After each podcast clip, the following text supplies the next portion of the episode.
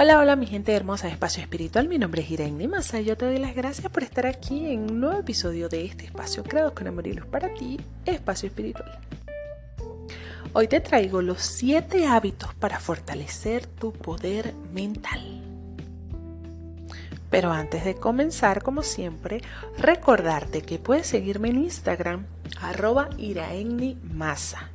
Por allá puedes conocer todos los servicios que tengo especialmente preparados para ti lecturas del tarot, lecturas de los ángeles, mensajitos, preguntas rápidas a los ángeles, preguntas al péndulo, tengo también baños energéticos, eh, cómo puedes limpiar tu energía, la de tu hogar, la de tu oficina.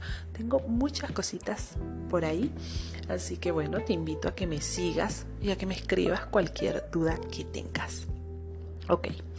El episodio de hoy se trata de los 7 hábitos para fortalecer tu poder mental. Vamos a comenzar. La número uno, la ley de la perseverancia. Cuando tomas acción y tienes un propósito claro, el universo se alinea según tu energía e intención. Si tienes paciencia, aquello en lo que te concentres crecerá.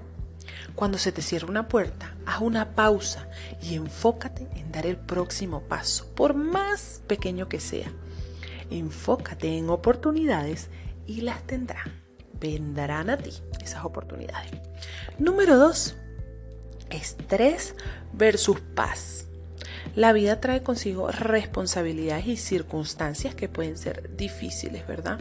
La clave es buscar el equilibrio entre esos momentos de escape, esos momentos para ti, eh, para tu paz mental, bueno, y, por eso necesitamos ese tiempo de silencio, tiempo de ocio y tiempo de descanso para poder equilibrar las energías y estimular la creatividad. Vamos a darle más espacio a la paz, a la, al bienestar, al silencio que, al estrés. Así que vamos a hacer eso.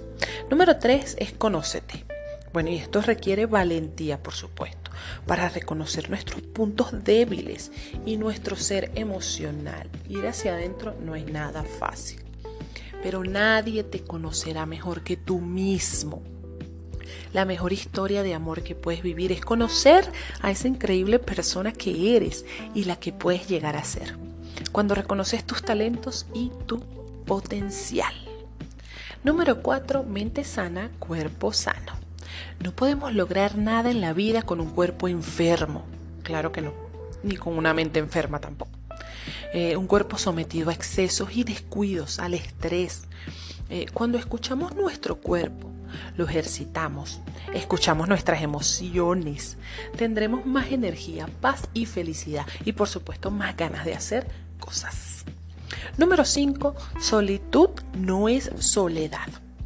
La soledad implica carencia de algo y necesitar compañía. En cambio, la solitud es estar a gusto con uno mismo y con los pensamientos. Es clave tener balance entre la vida social y nuestros espacios a solas. Tomar un tiempo para nosotros, sentarnos, relajarnos, respirar. Escucharnos es muy importante. Número 6. Ajusta tu perspectiva. No permitas que las emociones de un mal momento o un mal día o un error determinen el tono de tu día. Nos pasa a todos. Cambiar tu punto de vista puede aliviar una sobrecarga emocional o de estrés innecesario.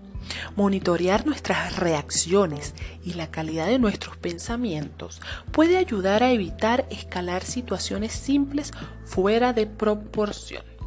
Un mal día, un, momento, perdón, un momento en el día no nos puede dañar todo el día. Hay situaciones y hay cosas que pasan, pero vamos a tomar un respiro, un descanso, un... Sí, vamos a, a poner un stop y vamos a ver cómo estamos reaccionando. ¿Por qué estamos reaccionando de esa manera? Así que ya sabes, un mal momento no te puede dañar tu día, por favor. Número 7. Adáptate.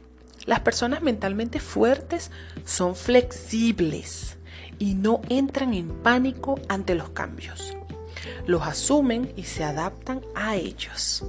Es normal sentir incomodidad fuera de lo conocido, ya sabemos eso, es normal. pero solo en lo desconocido encontrarás los desafíos que explotarán tu verdadero potencial. Eso está buenísimo. Te lo repito. Solo en lo desconocido encontrarás los desafíos que explotarán tu verdadero potencial. O sea, solo en los desafíos y en los cambios, ahí es donde tú te vas a poner súper fuerte, valiente y va a salir tu poder personal. Sí. Bueno, nada, esto es todo por el día de hoy. Nos vemos en un próximo episodio. Eh, bueno, quiero darle las gracias a todos los que escuchan el podcast. Por favor, me encantaría que lo compartieran con otras personas porque eso también me ayuda eh, a llegar a más personas y que mi contenido lo escuchen otras personas, que es un contenido, siento yo, de mucho valor.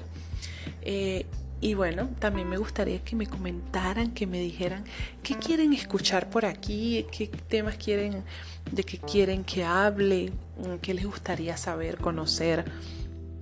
Bueno, me encantaría de verdad leerlos, eh, que me hablen por Instagram, me mandan un DM, un mensajito y bueno, entonces por allá los espero.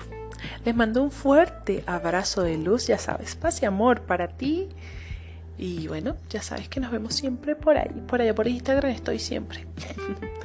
bueno, chao, chao, nos vemos en el próximo episodio.